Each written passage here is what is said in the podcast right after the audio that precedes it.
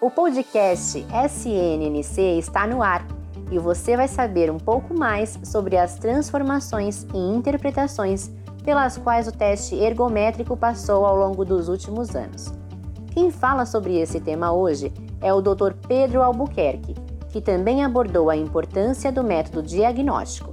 Não deixe de assinar nosso canal e seguir nosso Instagram, arroba Sociedade NNE Cardiologia, para não perder nenhuma novidade.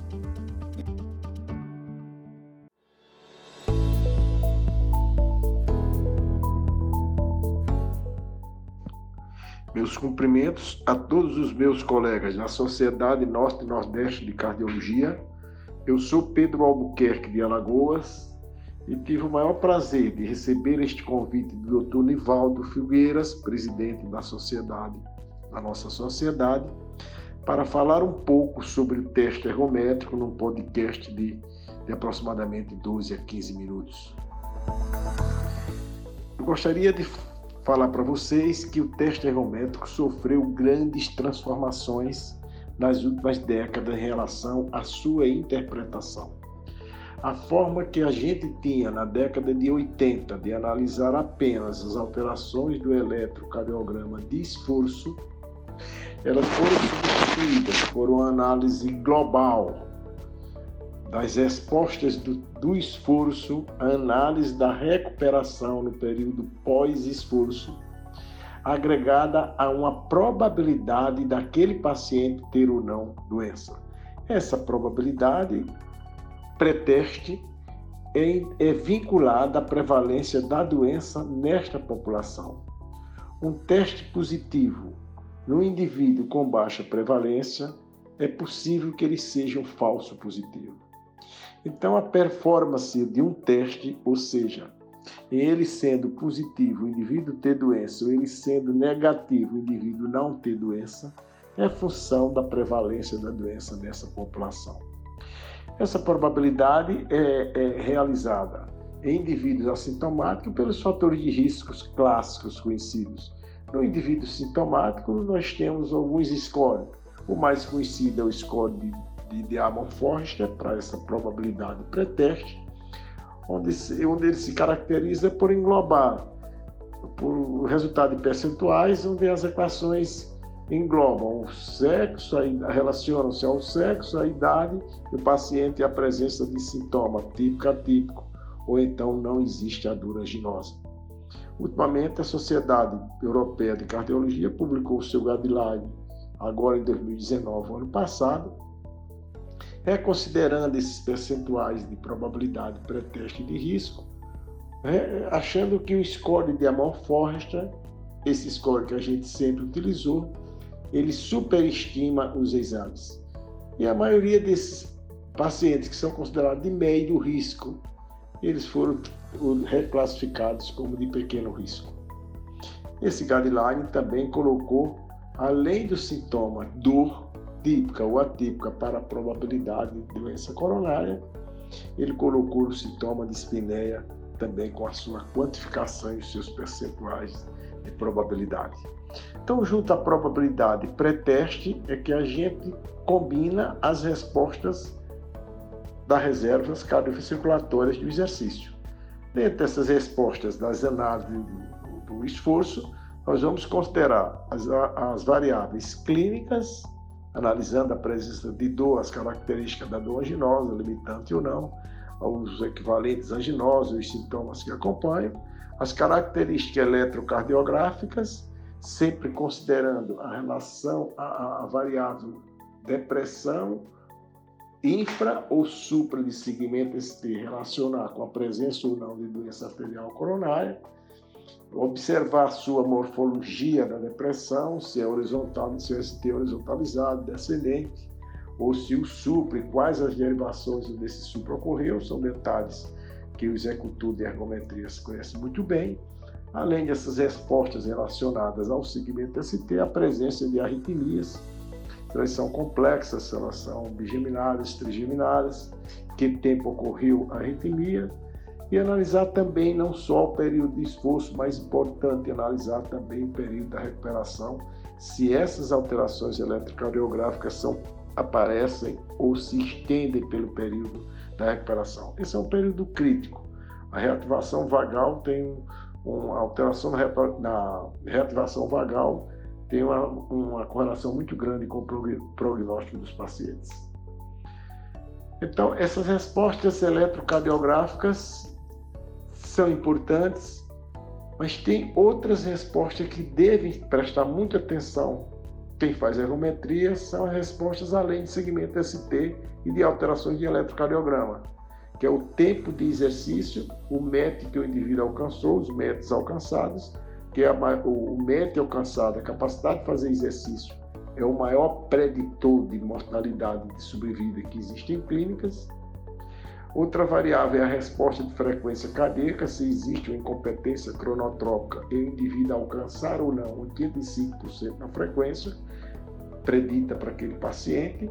Eu chamo atenção para que os testes de esforço, onde o indivíduo não, não alcança 85% no mínimo de suas frequências cardíacas, da sua frequência cardíaca máxima, esse teste de esforço é considerado inconclusivo, mesmo que ele não tenha nenhuma alteração de segmento ST.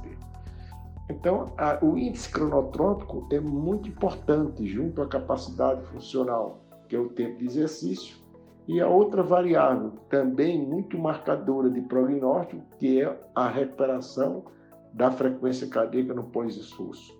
A frequência cardíaca deve sofrer uma queda de 12 batimentos no primeiro minuto da recuperação, se o indivíduo permanece na esteira, em atividade e em pé.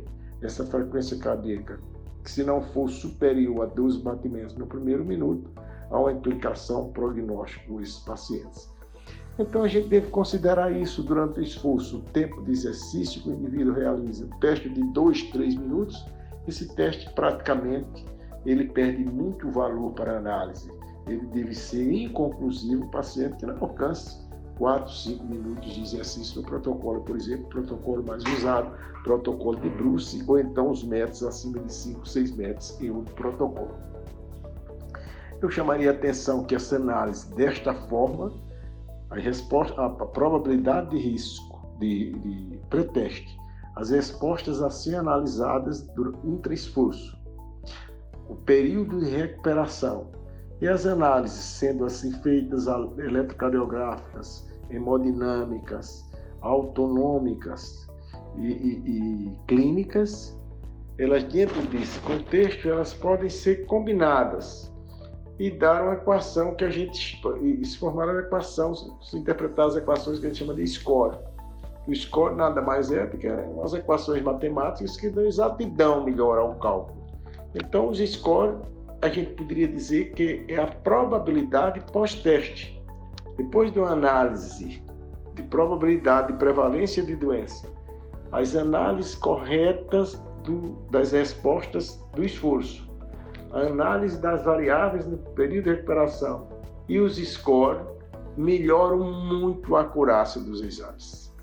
Então, o, o teste de exercício ele está muito além de uma simples análise de segmento ST.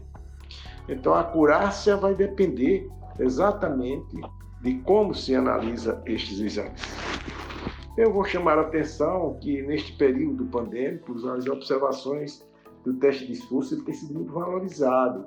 Por exemplo, nós sabemos que existe uma, algum percentual de pacientes significativo que teve a SARS-CoV-2, a COVID-19, que eles apresentam miocardite, que eles complicam com a miocardite. E a miocardite tem uma expressão no eletrocardiograma.